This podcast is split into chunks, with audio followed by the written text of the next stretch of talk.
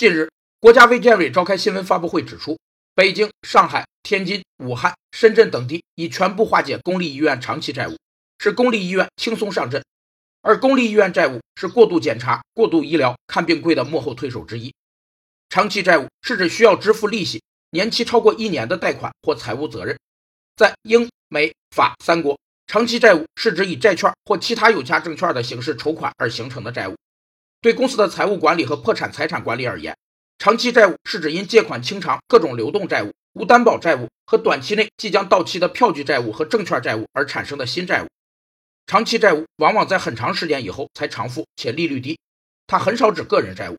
当指个人债务时，则是表示具有永久性质的有价证券债务，或是有一定的财产做担保的金钱债务。有业内人士指出。多数公立医院发展并非依靠自身收支结余的累积和政府财政资金的支持，二是依靠自身不断举债，